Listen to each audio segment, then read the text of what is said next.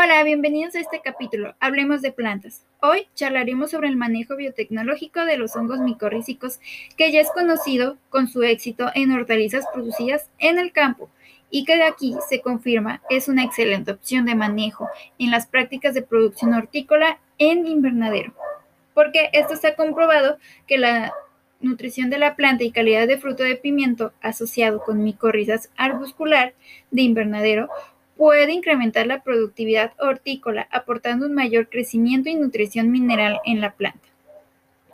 Y esto porque en este caso se evaluó el Capsicum anum en Río Bravo, un, pimiento llamado Valeria.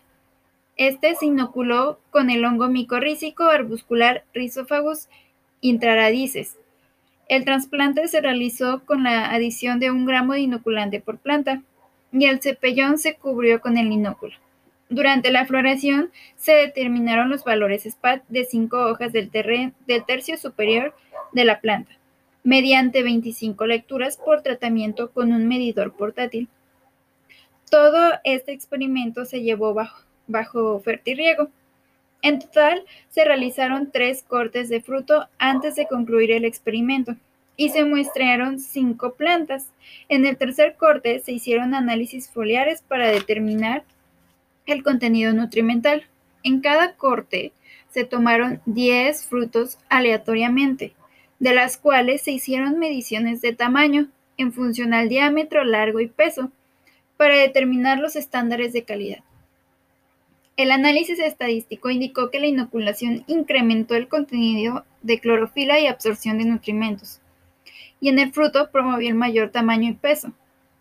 Aquí la inoculación aumentó en 8 milímetros la longitud del fruto, en 8 milímetros el ancho y en 40 gramos el peso del fruto comparado con el testigo.